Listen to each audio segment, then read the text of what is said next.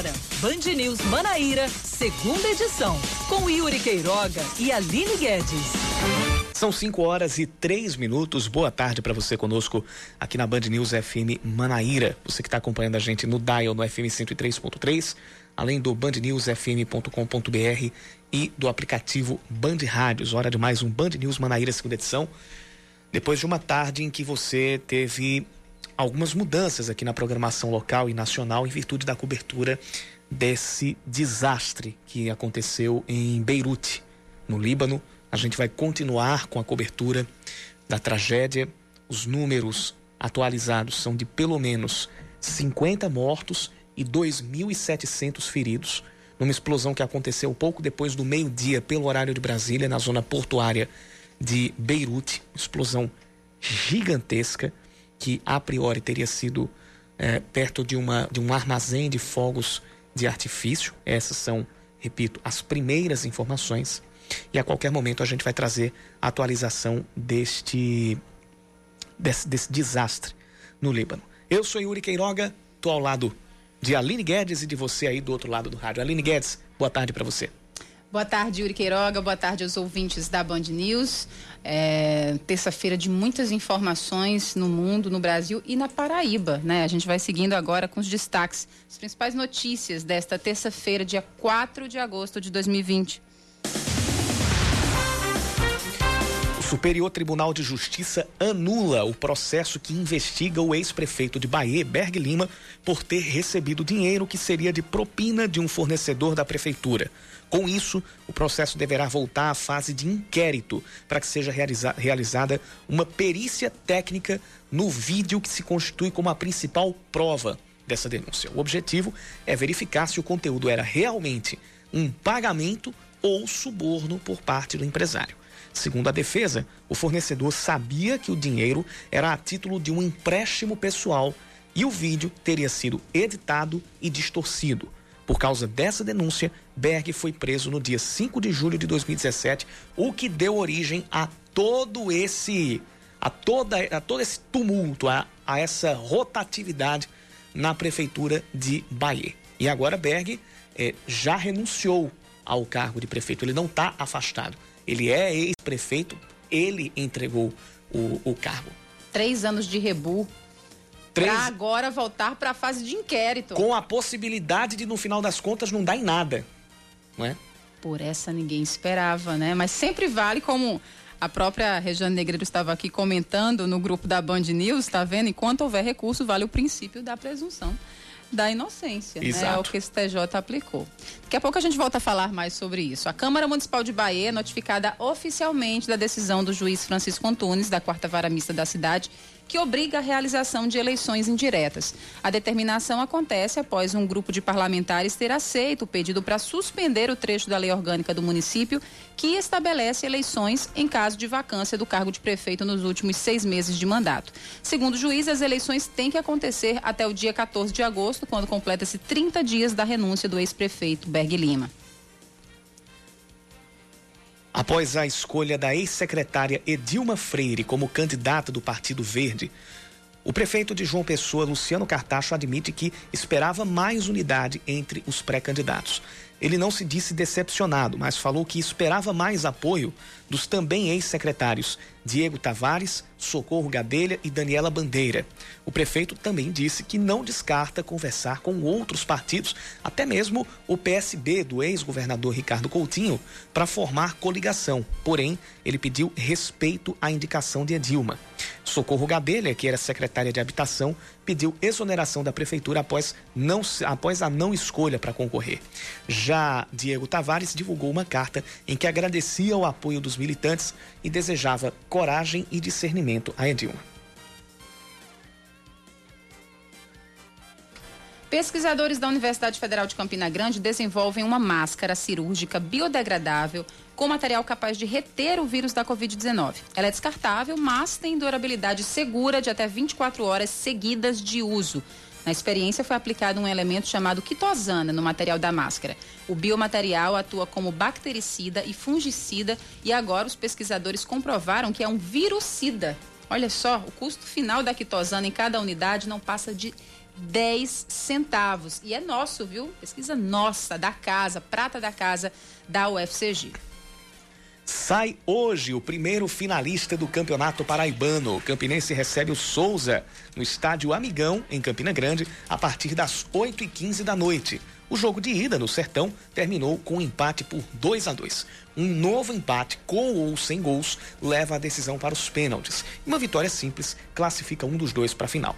A outra semifinal vai ser apenas amanhã, entre 13 e Botafogo, também em Campina Grande. No primeiro, no primeiro jogo, o Belo venceu por 2 a 0 e pode perder por um gol de diferença. Agora são 5 da tarde e 8 minutos, confirmando 5 e 8. Esta é a Band News FM Manaíra e este é o Band News Manaíra, segunda edição. Você participa com a gente mandando sua mensagem para o nosso WhatsApp 991 11 9207. 991 11 9207.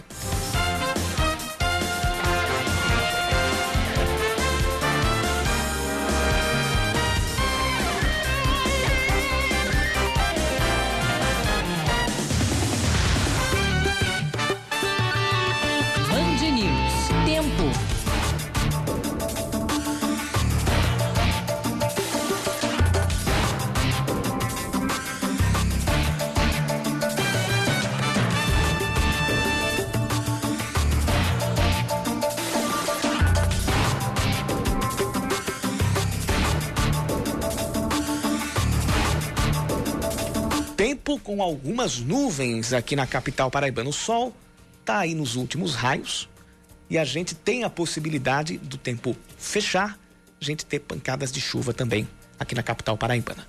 Isso à noite. Temperatura agora está na marca dos 26 graus, a máxima foi de 29 e à noite os termômetros devem baixar até os 19 graus. Sim, 19 graus aqui na capital paraibana. Não aguento mais passar frio em João Pessoa, rapaz. Não tenho roupa para passar frio em João Pessoa, não, Yuri Queiroga. Campina Grande, terça-feira nublada em Campina Grande, em alguns locais com algumas pancadas de chuva, mas os meteorologistas não preveem mais precipitações para hoje à noite, não. A temperatura pode cair, deve chegar aos 17 graus hoje à noite. Nesse momento, os termômetros marcam 23 graus.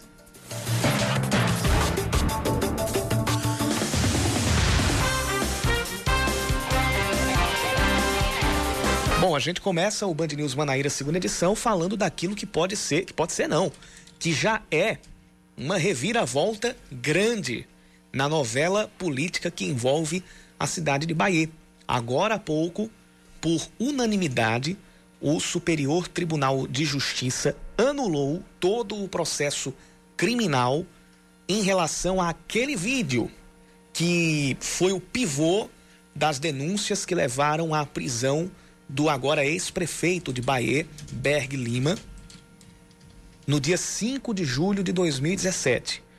Hoje, a sexta turma do Superior Tribunal de Justiça anulou por unanimidade o processo que corria contra Berg Lima em relação ao vídeo onde ele supostamente estaria recebendo propina de um empresário da cidade, um fornecedor da prefeitura. Segundo a defesa de Berg Lima, esse dinheiro seria, e aí já seria de conhecimento do, do fornecedor, que seria para, para a título de um empréstimo pessoal. Segundo a defesa de Segundo Berg, né? a defesa. Esse é, esse é o relato dos advogados de Berg, não é o relato do, super, do Superior Tribunal de Justiça.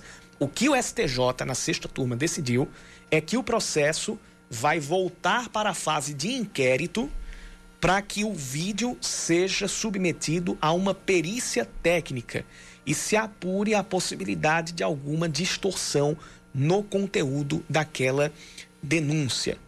É, a gente, inclusive, está é, tá tentando contato com, com, com a defesa do, do, do ex-prefeito, o Berg Lima, que é o advogado doutor Inácio Queiroz. Ele que, tá, ele que faz a defesa de, de Berg. A gente, inclusive, está fechando contato com ele nesse momento para conversar sobre essa decisão, sobre a perícia técnica que deve ser feita. Já estamos na linha, né? Já estamos na linha, então, com o advogado do ex-prefeito de Bahia, Berg Lima, doutor Inácio Queiroz, já está conosco aqui por telefone para falar a respeito dessa decisão. Doutor Inácio Queiroz, primeiro de tudo, muito obrigado por atender as nossas ligações. Boa tarde para você. É, Essa decisão ela saiu hoje por parte do, do Superior Tribunal de Justiça. Já existe alguma previsão é, é, a respeito da perícia técnica que vai ser, que vai ser pedida para o vídeo que serve como uma evidência nessa denúncia e como, como a defesa recebe essa decisão. Boa tarde, doutor Inácio. Boa tarde, Yuri. Boa tarde, Aline. Boa tarde a todos da Band News. É, é, isso mesmo, Yuri. Na verdade, hoje à tarde tivemos, é, acompanhamos na sessão de julgamento, é, no qual o STJ, né, a sexta turma do STJ, a unanimidade de votos, decidiu por anular todo o processo criminal, né, aquele processo que tratava do fatídico vídeo, no qual o prefeito Berg Lima é, recebia naquele vídeo um, um, um dinheiro do então empresário é, o senhor Paulino.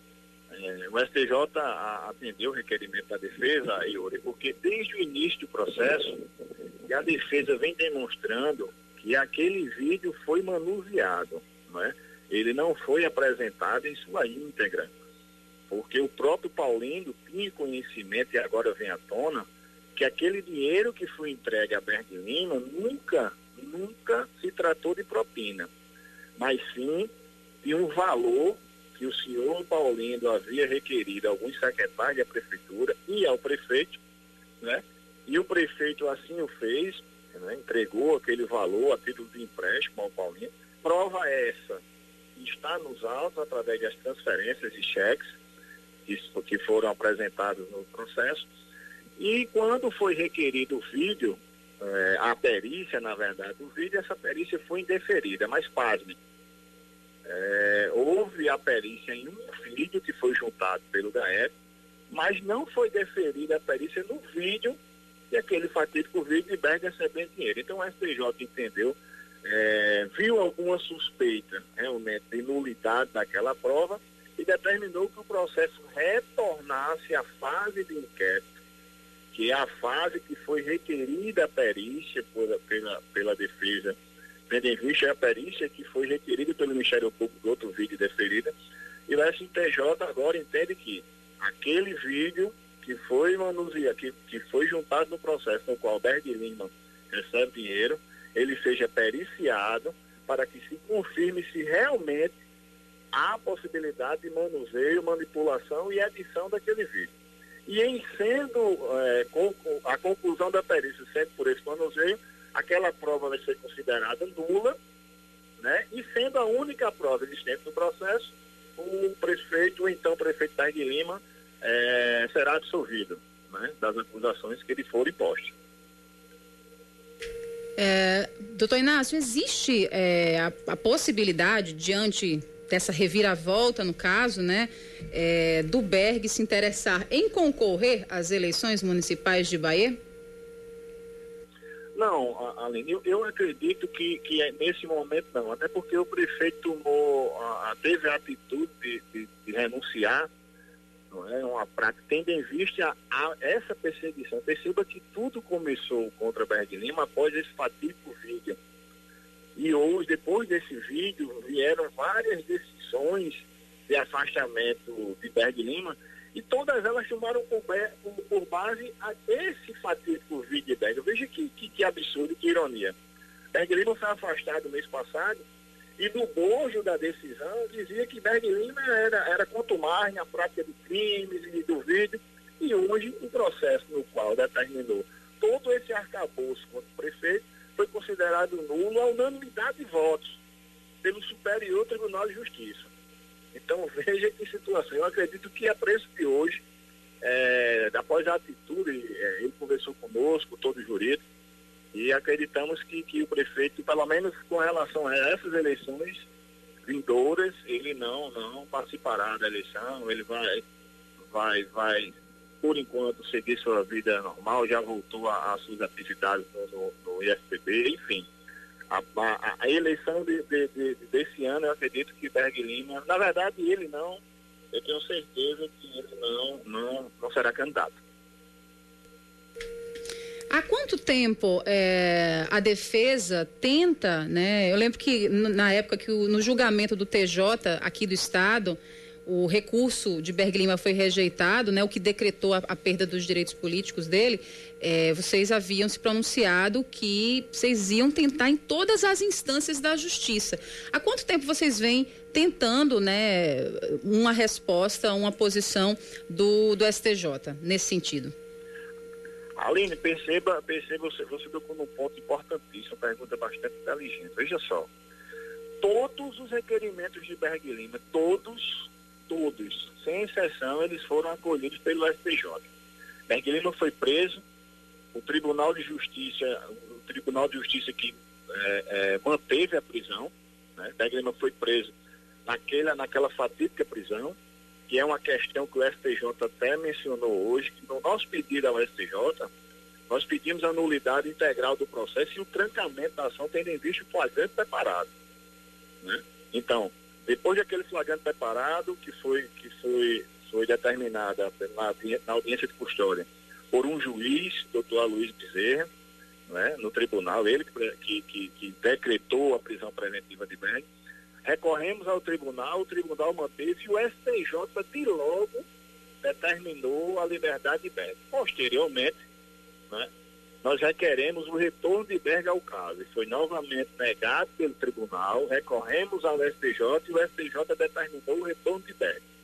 Agora, nós viemos desde o início desse processo, ou seja, desde 2017, requerendo essa perícia, informando ao tribunal essas unidades, informando a armação que houve em todo o processo para gerar essa prisão de Berg. Berg ainda passou seis meses preso, sua mulher grávida, né? sabendo que tudo se tratou de uma armação, sabendo que aquilo não, não, não se tratava de uma, de, uma, de uma prisão. Se você atentar, Aline, é, é, é, para a situação e você verificar o vídeo em si da prisão de Berg, que consta no YouTube, você vai ver que no momento da prisão de Berg Lima, ele olha para o Paulinho, o Paulinho é o empresário que entregou o dinheiro. Quando o Berg vai descendo no restaurante, e os representantes do GAEC e a polícia determinam a prisão do Berg Lima em flagrante, depois o Paulino vai descendo e passa por Berg e Berg pede desculpas ao Paulino. Esse é um detalhe que ninguém percebeu. Mas por que Berg pede desculpa? Porque Berg não sabia que estava sendo preso por ter recebido o dinheiro do empréstimo de Paulino. E ele pede desculpa porque, Paulino, desculpa por, estar acontecendo isso no seu restaurante. Tanto que Paulino depois fica surpreso. Então, veja que tudo foi uma armação. Né? Foi, é, é, um, é um ato perigoso e a, nós que, que somos advogados criminal, é, sempre chamamos a atenção, nós temos que ter muito cuidado nas denúncias, nessas prisões. Hoje a prisão é a regra e, e o maior exemplo é Berg Lima. Berg foi preso, é, sua imagem foi jogada na lama e foi perseguido na Câmara, foi dezenas de processos de cassação por causa desse vídeo. Todas as decisões que fundamentaram os afastamentos também foram tomadas diante dessa situação desse vídeo e hoje nós vemos o processo totalmente nulo, não é? Então, é, é, é, a defesa já vem enfrentando isso há muito tempo. E graças a Deus, e a, a, a, o duplo grau de jurisdição, né, por haver o STJ, por haver STF, por haver essa possibilidade de nós devolvermos a esses tribunais superiores a oportunidade de reaver a decisão que foi dita pelo tribunal, é que sempre obtivemos êxito. Todos os requerimentos que nós fizemos com relação à PEC, todos, sem exceção, foram deferidos pela STJ. Né? Hoje está aí o processo, após a renúncia do prefeito Berg Lima, eis que surge uma nulidade do processo criminal, aquele fatídico processo que Berg Lima recebia dinheiro do empresário e agora o STJ já desconfia que esse vídeo foi manuseado, desconfia que esse vídeo é, pode ter sido manipulado não houve perícia, inclusive na única perícia que teve no processo foi inconclusivo, porque os peritos disseram que teria que entregar o aparelho original que fez a gravação. E esse aparelho, ninguém sabe por que não aparece no processo, né? Há quem diga que porque essa gravação quem fez foi o próprio GAECO, e isso confirmaria a nossa tese de flagrante preparado. Porque quem confirmou, Aline Yuri, toda essa armação foi o delegado Lucas Sá. Nós arrolamos o delegado Lucas Sá para, na, na, na, na, como testemunha de defesa. E quando o Lucas Sá foi perguntado em audiência, eu perguntei pela pessoa de Jean, Jean é um policial da defraudações, que é amigo do ex-prefeito de Bahia, Luiz Antônio. Uhum. O delegado Lucas Sá foi claro em dizer, eu pedi a exoneração de Jean. Por quê? Porque Jean participou da armação que culminou com a prisão de Berg Lima. Então, veja que absurdo, né? veja que ponto chegamos. O prefeito foi preso, afastado, massacrado e hoje, desde aquela época, desde o início do processo que nós vemos, nós vimos apresentando todas as provas, toda a armação. O prefeito Luiz Antônio foi, o ex-vice-prefeito, foi condenado pela justiça. Condenado por quê? Condenado porque a justiça reconheceu que ele armou contra Berg Lima. Então, tudo, tudo, tudo, tudo, tudo leva a crer que foi uma armação. Então não tem para que protelar, não tem para que deixar a imagem de Berg Lima. Não, não, não era para o tribunal ter deixado ter acontecido isso. Inácio. Nós temos que agora. Inácio, é... Em termos, só em termos práticos, é, essa perícia já tem data para acontecer ou previsão para acontecer? E por quem deve ser feita essa perícia? STJ vai informar ao tribunal a necessidade da perícia e o tribunal vai determinar que, a, que, que seja remetido para um perito oficial fazer, realizar essa perícia. Né? O STJ determinou, porque nós fizemos o requerimento no TJ, o TJ negou a perícia. Então nós fomos ao STJ e o STJ determinou que o TJ reforme a sua decisão e determine a perícia. Então quem vai fazer essa determinação é o desembargador relator João Benedito. Né? O STJ informará ele possivelmente até quinta-feira e vai ficar a cargo do desembargador a realização dessa perícia. Pois bem, então nós conversamos aqui no Band News Manaíra, segunda edição, com o advogado do ex-prefeito Berg Lima, doutor Inácio Queiroz, que esteve conosco aqui por telefone. Doutor Inácio, muito obrigado pela participação aqui no segunda edição. Obrigado a vocês e estou sempre à disposição. Fiquem com Deus. São 5h25, a gente continua falando, de, a gente vai, vai trazer todas as atualizações ah, desse caso, o da novela política lá de Bahia e dessa reviravolta que a gente tem no Superior Tribunal de Justiça em relação ao primeiro processo envolvendo o Berg Lima. A gente vai trazer tudo aqui durante a nossa programação. Agora são 5h26, já virou o ponteiro. A gente muda de assunto, mas continua em política. Na série de entrevistas com os pré-candidatos à Prefeitura de João Pessoa, aqui na Band News FM Manaíra, Nilvan Ferreira revelou qual é o principal motivo para querer ser o novo gestor da cidade. As informações com Leandro Oliveira. Nilvan Ferreira é um radialista paraibano filiado ao MDB. Essa é a primeira vez que ele tenta na disputa eleitoral um cargo público. Na série de entrevistas da rádio Band News FM aos pré-candidatos à prefeitura de João Pessoa, ele afirmou que a necessidade de uma renovação política é o principal motivo para querer ser o novo gestor da cidade a necessidade de uma candidatura que venha de fora da política, que aponte um horizonte, fazer com que João Pessoa seja uma cidade boa para todos. E para cumprir esse papel, nós precisamos é, vencer alguns desafios. Um muro que divide João Pessoa em duas: a João Pessoa da praia, para tirar foto no Eu Amo Jampa, no centro, e uma outra João Pessoa de quem vive nos bairros, de quem vive na periferia, que não tem as mesmas condições de cidadania para sobreviver. Sobre a elaboração do programa de gestão, ele propôs uma mudança em cinco eixos da capital educação, saúde, desenvolvimento, infraestrutura e servidor público. São eixos que nós vamos priorizar. É claro que em cada um desses eixos outras questões ligadas estarão também sendo é, juntadas para melhorar a compreensão da cidade em relação a esses problemas. Quando foi questionado sobre a falta de experiência na vida política, Nilvan Ferreira disse que isso não é um empecilho.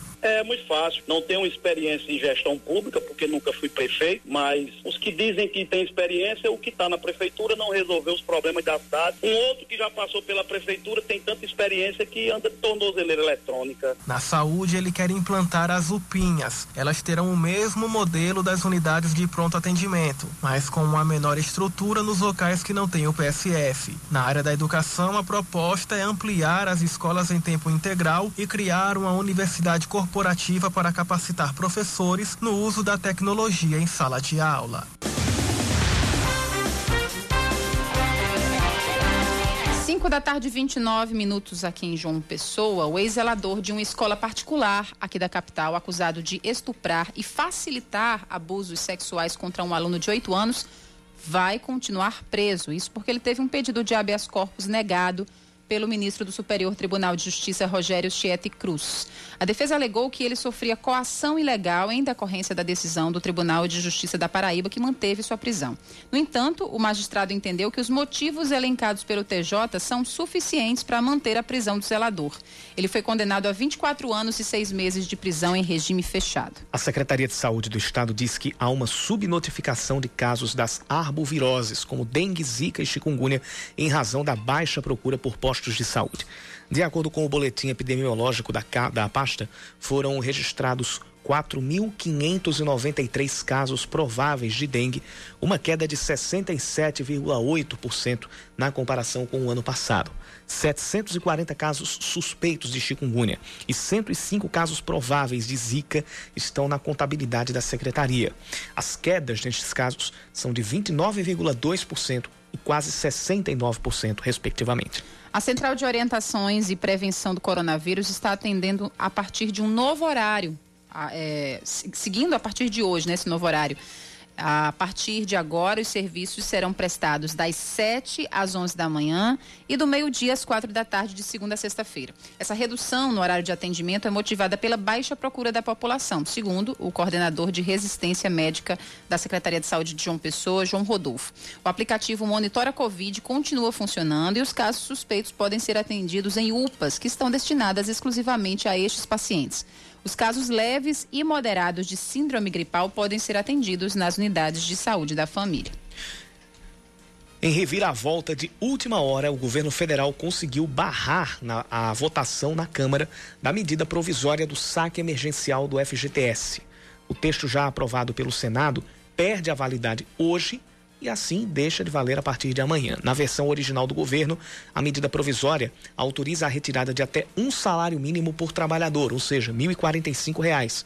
Mas os senadores, com apoio do governo, derrubaram esse teto, permitindo, durante a pandemia, o saque de todo o saldo de contas ativas ou inativas pelos trabalhadores que tenham pedido demissão ou tenham sido dispensados sem justa causa. Segundo o líder do governo na Câmara, o deputado Major Vitor Hugo, a liberação do saque integral no FGTS traz um impacto de até 120 bilhões de reais e inviabiliza investimentos em habitação e saneamento no país. Assim, líderes partidários acertaram que o governo vai apresentar o quanto antes um projeto de lei sobre o saque emergencial do FGTS para votação na próxima semana. O preço do uísque está variando até 190 reais em João Pessoa, segundo uma pesquisa do Procon Municipal na semana que antecede o Dia dos Pais. Uma garrafa de uísque 18 anos de 750 ml pode custar de 730 a 980 reais nos supermercados aqui da capital. O litro do uísque 21 anos pode custar até mil reais com uma variação de 150 reais entre o local onde está mais barato e onde está mais caro. A pesquisa do Procon Municipal traz preços de 46 itens que foram verificados em 10 estabelecimentos de João Pessoa.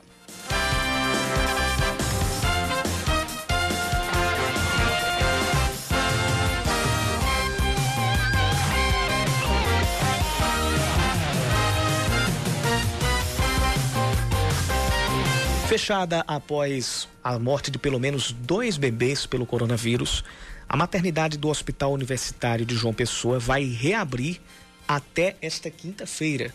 No caso, ela não vai ficar aberta até quinta. Até quinta é o prazo que foi dado pela própria universidade para uma reabertura, para uma retomada dos serviços. As informações estão chegando com Leandro Oliveira.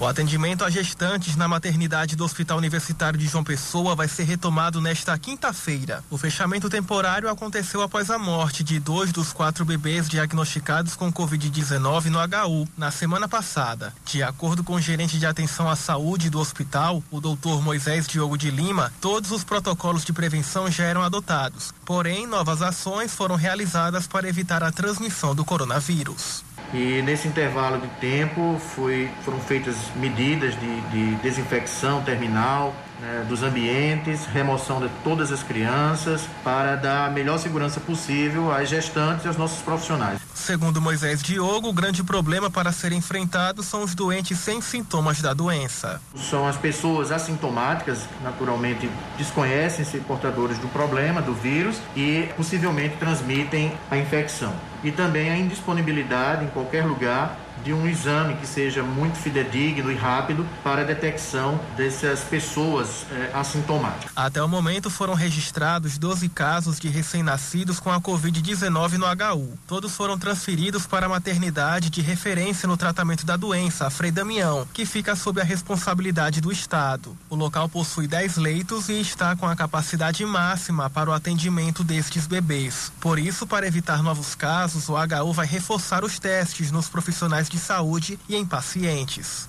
Desde a admissão da, da, da paciente, para que evitemos alguns casos possíveis acompanhantes, de possíveis gestantes assintomáticas e que possam, porventura, estar é, transmitindo o vírus, testando os profissionais de forma quinzenal para surpreender algum caso positivo que possa ser o foco de transmissão dentro da instituição. Como o comportamento do coronavírus é imprevisível, para garantir o atendimento de novos casos em uma possível superlotação de leitos para bebês, as transferências para outras unidades de saúde devem ser dialogadas entre o Estado e a Prefeitura de João Pessoa, num trabalho sincronizado que servirá de retaguarda para gestantes do HU. Na próxima segunda-feira, os representantes das secretarias de saúde e da diretoria do Hospital Lauro Vanderlei vão se reunir para realinhar as políticas públicas de assistência às parturientes e puérperas.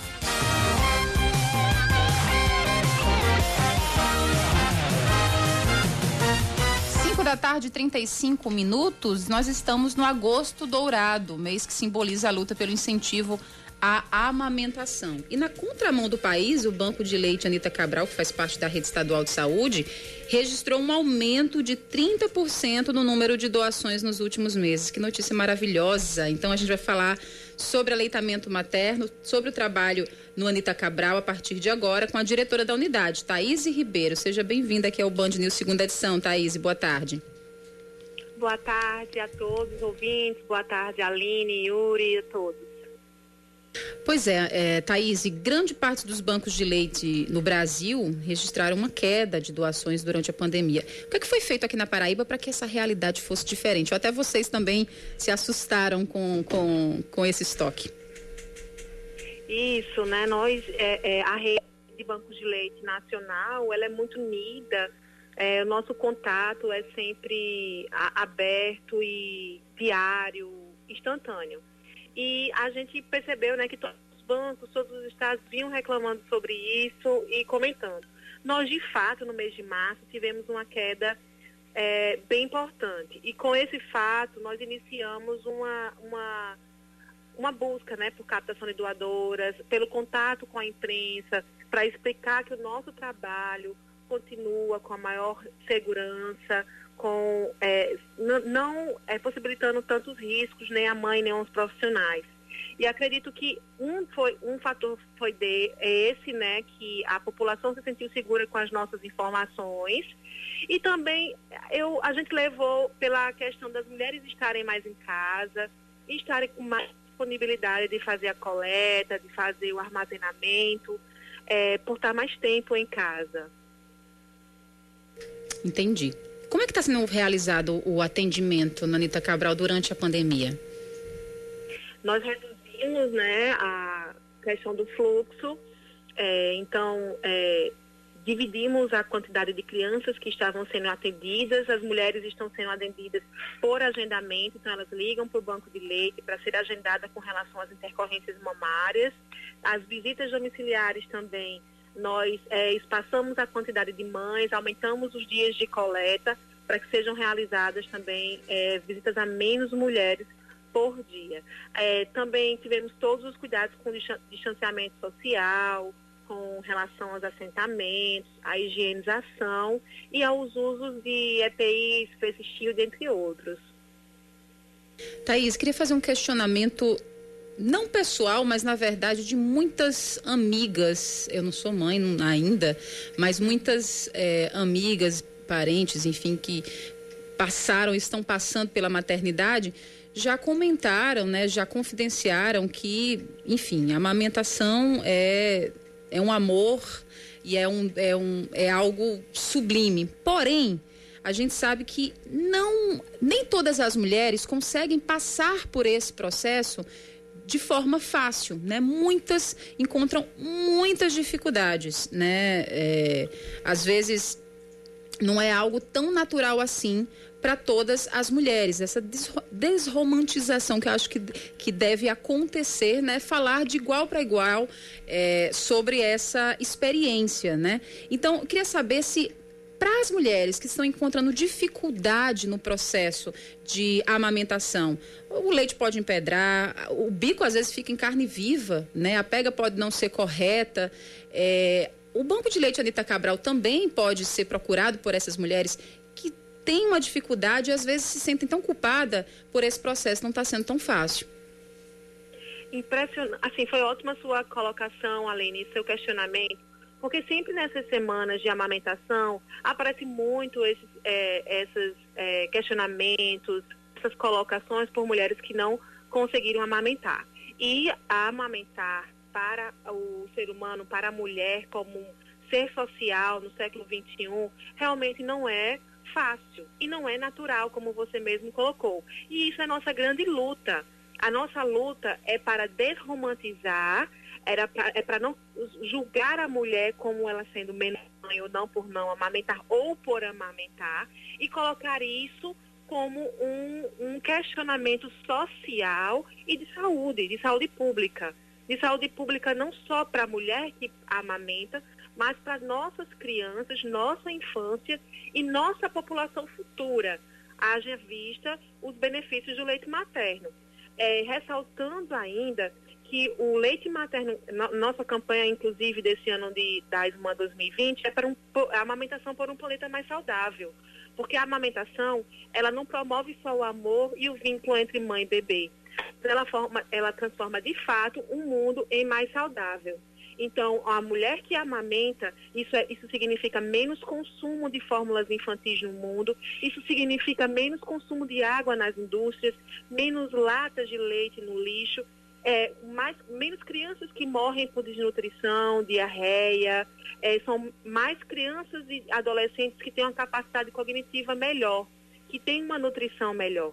Então, a nossa grande luta é essa, é, em promover o aleitamento materno. E aí nós, enquanto bancos de leite, é, somos, somos serviços públicos, estamos à disposição de mulheres que tenham essas dificuldades em amamentar, né? É, é, ressaltando que a dificuldade de amamentar ela transcende pra, pela questão biológica, influência, as influências biológicas, culturais, sociais, é, de divisão de lar, de, de, sentimento, isso envolve muito a, a, prática do aleitamento materno. E existe um, um ditado que, é, que diz assim, é, precisa-se, né, é, apenas uma mulher, é, com, é, apenas uma mulher consegue alimentar uma criança mas precisa, precisa-se de uma aldeia para cuidar dela. E isso influencia muito na questão social, Aline, Yuri e nossos ouvintes. Antes, né, se você pensar como as crianças eram criadas, elas eram criadas em, em aldeias, em comunidades, em vilas, por casas cheias de outras crianças e de outras pessoas.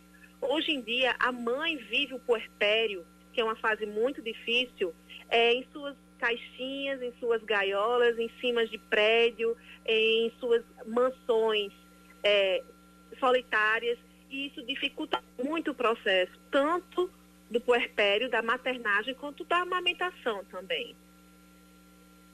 Muito bom, aí. Só para a gente concluir, as mamães que estão nos ouvindo, quem podem doar, como é que essa doação pode ser feita, como entrar em contato com o Anitta Cabral? Isso. É, principalmente, vocês estavam comentando aí sobre os bebês, né? É, sobre o caso que houve no HU, sobre os bebês com coronavírus. Esses bebês foram referenciados para as, a maternidade de referência. E isso demanda do banco de leite uma maior quantidade de leite para ser oferecido a esses bebês. Porque esses bebês eles passam temporariamente um tempo distante da mãe. E isso, é, como a gente sabe que o leite materno é um leite especial para essas crianças, então o leite de banco é a prioridade para elas. E para isso que a gente precisa de muita doação, principalmente com a pandemia, com a presença do Covid na nossa, é, nas nossas maternidades. E aí as mulheres que amamentam e que têm excesso de leite, se quiser ser doadora, basta ligar para o 3218 4957. 3218-4957, dizer que quer ser doadora e o banco de leite vai até a casa da mãe. A mãe não precisa sair de casa. O Muito banco de leite bom. vai à casa da mãe, faz todo esse trabalho por ela, ela precisa apenas retirar o leite e guardar no congelador. Muito bom. Thaís, Obrigada mais uma vez, tá? Por sua disponibilidade em conversar com a gente. Parabéns pelo trabalho à frente do Anitta Cabral. Conversamos com a diretora do Banco de Leite aqui do Estado, Anitta Cabral, Thaís Ribeiro. Agora faltam 15 para as 6 da noite aqui pelo horário da capital paraíba. Seus filhos, com Roseli Saião e Thaís Dias. Daqui a pouquinho a gente tem a coluna Seus Filhos com a Roseli Saião e também a Thaís Dias. Como sempre você acompanha neste horário aqui na programação da Band News FM Manaíra e que você também acompanha em outros horários em rede e em versão ampliada também no fim de semana. A gente tem sempre a versão ampliada tanto aos sábados quanto aos domingos da coluna Seus Filhos com a Thaís Dias que agora também está apresentando o Bora São Paulo ao lado do Joel da Atena, junto com a nossa especialista, a Roseli Saião. Inclusive, coluna que você pode participar também. Sempre você tem o, o e-mail, o e-mail disponibilizado ao final de cada coluna. Vamos ouvir então a edição de hoje. Hoje é dia de tirar dúvidas de professores por aqui. A Jaqueline, que é coordenadora pedagógica, quer saber como ajudar os profissionais da educação nessa retomada das aulas presenciais. Ela quer dicas desde artigos para indicar para os professores até como ajudar na preparação psicológica desses profissionais. E aí, o que, que você dá de indicação para nossa ouvinte, Roseli? Olha, a primeira atitude que pode ser virtual nesse momento, né? Aliás, deve ser é de formação de equipe. Ela juntar os professores numa reunião, várias reuniões, para estimular esse espírito de time, de equipe, porque daí, quando há uma equipe, a equipe se apoia, né? A, a, equipe, quando alguém está em dificuldade, ajuda essa pessoa. Quando alguém falha, a equipe resolve a falha. Então, essa sensação de ter pares é muito importante na educação. Aliás, em qualquer empresa, né? mas na educação é fundamental. Agora, eu vou indicar para ela um livro que não diz respeito a esta situação é, momentânea né, da pandemia, mas é um livro que pode ajudar muito, tanto a ela como coordenadora, quanto aos professores que ela orienta.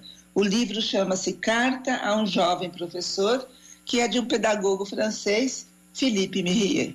Então, tá aí a dica da Roseli. Repete só para gente o nome, Roseli, para quem não conseguiu anotar.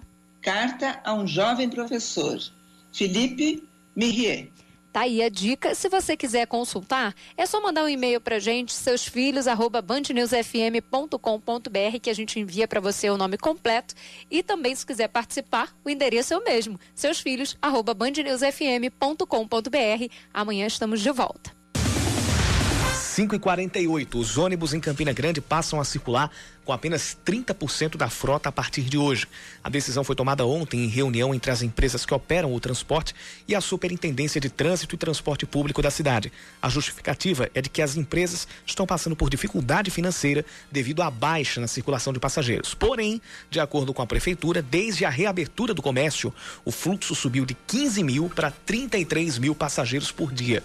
Houve o risco de os ônibus pararem de circular totalmente mas a possibilidade foi vetada e uma decisão judicial, ainda do período agudo de isolamento social, estabelecia que um mínimo de 30% dos ônibus continuasse rodando.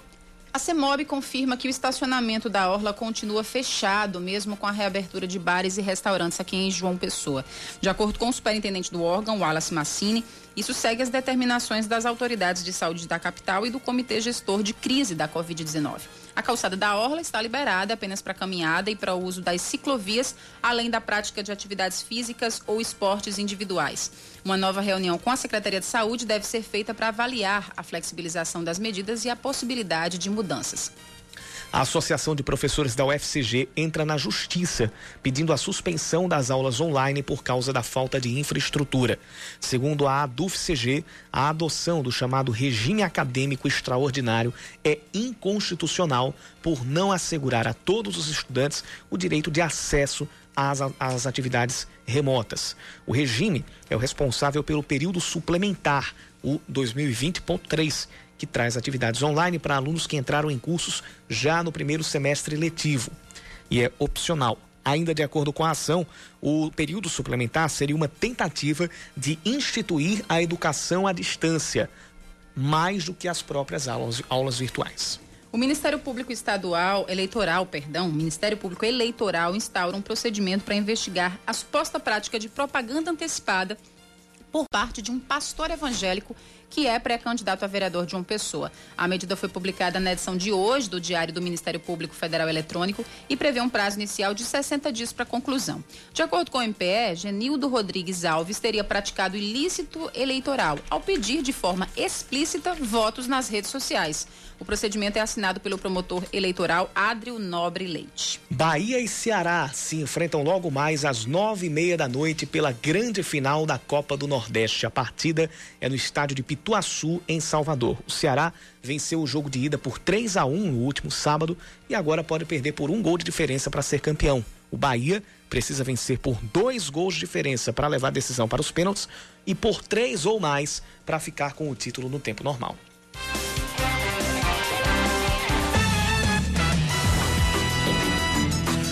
Amanhã, 5 de agosto, feriado de aniversário de João Pessoa e também o feriado da padroeira da Paraíba, Nossa Senhora das Neves. E aí, por causa disso, alguns serviços não devem funcionar ou então terão horários de funcionamento modificados. Por exemplo, Repartições públicas estaduais e municipais não terão expediente, mas seguem com os serviços essenciais como saúde, limpeza e segurança.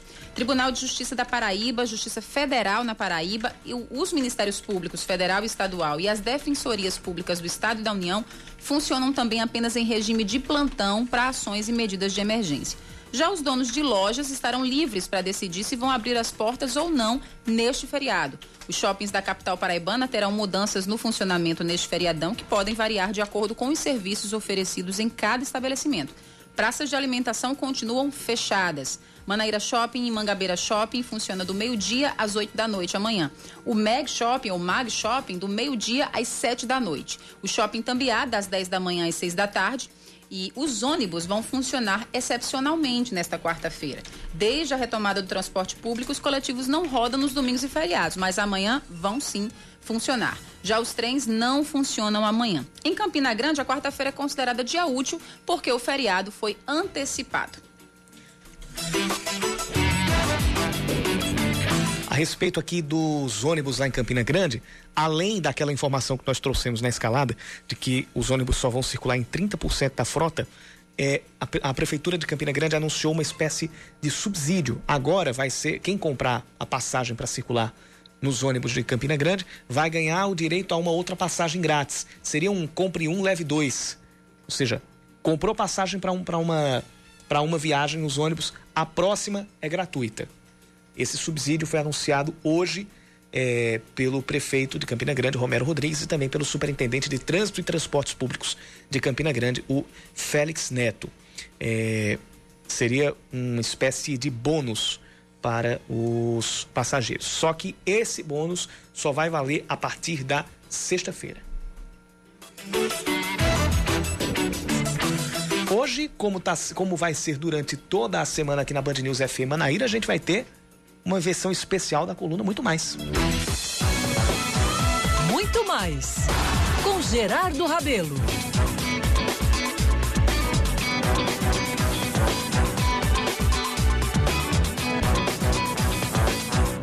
Porque nesta semana de aniversário de João Pessoa, ele está trazendo uma sessão especial. João Pessoas, as figuras populares que não estão nos livros, mas que marcaram a história da nossa capital. Hoje, Gerardo Rabelo fala sobre caixa d'água.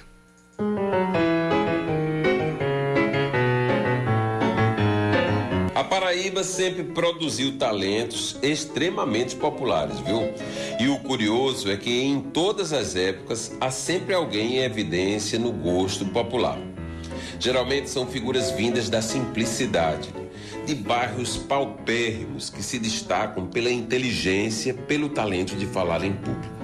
São homens e mulheres que roubam a cena e fazem nossos dias mais amenos e que curiosamente passam a conviver com o poder. Isso mesmo, eles viram amigos de governadores, de políticos e empresários. Hoje eu quero lembrar aqui de alguém por demais festejado e comentado na mídia e também pela intelectualidade. Quero falar sobre Manuel José de Lima, o famoso Caixa d'Água. É isso mesmo. Um homem simples que reinou nas altas rodas entre os anos 60 e 70 e que publicou, pasmem, mais de 15 livros. Caixa d'Água só usava terno de linho branco tinha o dom da palavra e encantava as rodas do Ponto de Cem Réis, onde frequentava diariamente, sem falar nos salões mais importantes da capital. Contarei agora a história que eu vi e que hoje coloca em evidência esse grande personagem.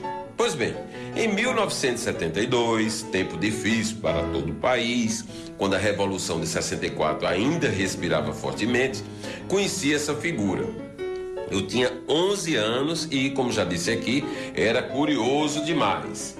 Neste ano, em meio à Semana Santa, a Paraíba recebeu e foi surpreendida por uma nova visita em menos de 40 dias do ex-presidente Juscelino Kubitschek e a esposa Dona Sara. Eles tinham ficado maravilhados com João Pessoa e a Praia do Poço em Cabedelo. Ao lado de meus pais, que foram anfitriões das visitas de JK por aqui, participei de um almoço no Badionaldo, que nunca mais me esqueci. Chegando lá, com a casa cheia de clientes, houve a primeira apoteose daquela tarde. Todo o restaurante levantou para aplaudir o presidente caçado. Foi o homem surgir e imediatamente, sem ninguém falar nada, nem dar nenhum grito, e foi ovacionado. Um momento incrível que todas as vezes que lembro, chego a arrepiar. Lá pelas tantas, quando o JK tinha cansado de dar autógrafos, de abraçar fãs, surge em cena a figura de Manuel Caixa d'Água. Chegou e foi logo pedindo espaço. Na boa postura e usando o tradicional terno de linho branco, em voz alta, soltou um discurso que gravei tantas vezes foi repetido em relatos de meu pai. Meu querido presidente, vim festejá-lo e dizer da alegria dos paraibanos em recebê-lo nesses dias santos.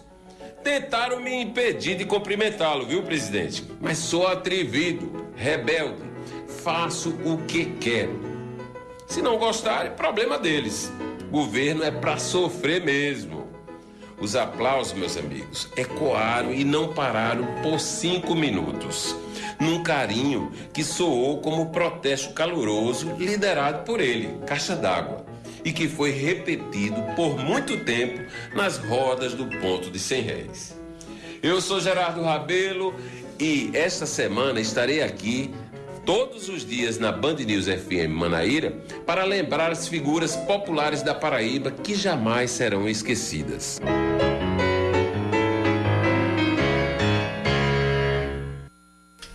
Coisa boa. E para encerrar mais uma mais um ponto, né, dos nossos especiais da semana de aniversário de João Pessoa, a gente vai relembrar os bons momentos que os nossos ouvintes viveram durante a infância aqui na capital.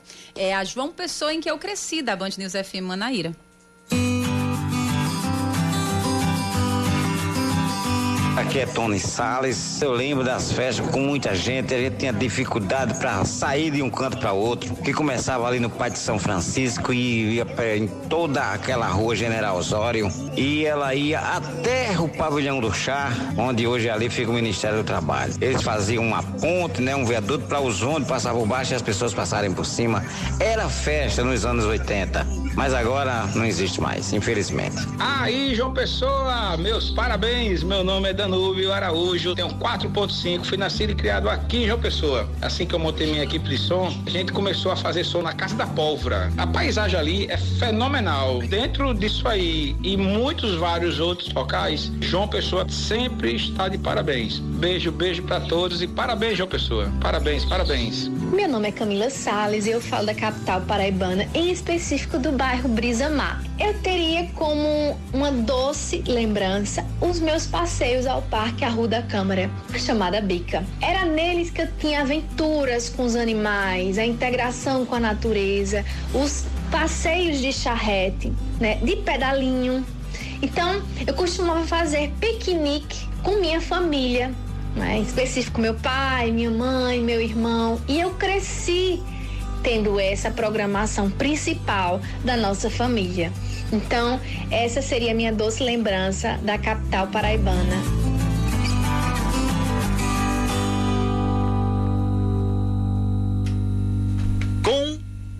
A João Pessoa que eu cresci, a gente tá indo embora. Eu fico por aqui e digo até amanhã. Até amanhã, eu fi... até amanhã você, Yuri Queiroga. Eu fico por aqui, vem aí o É da Coisa com Reinaldo Azevedo. Cheiro e amanhã, aniversário de João Pessoa.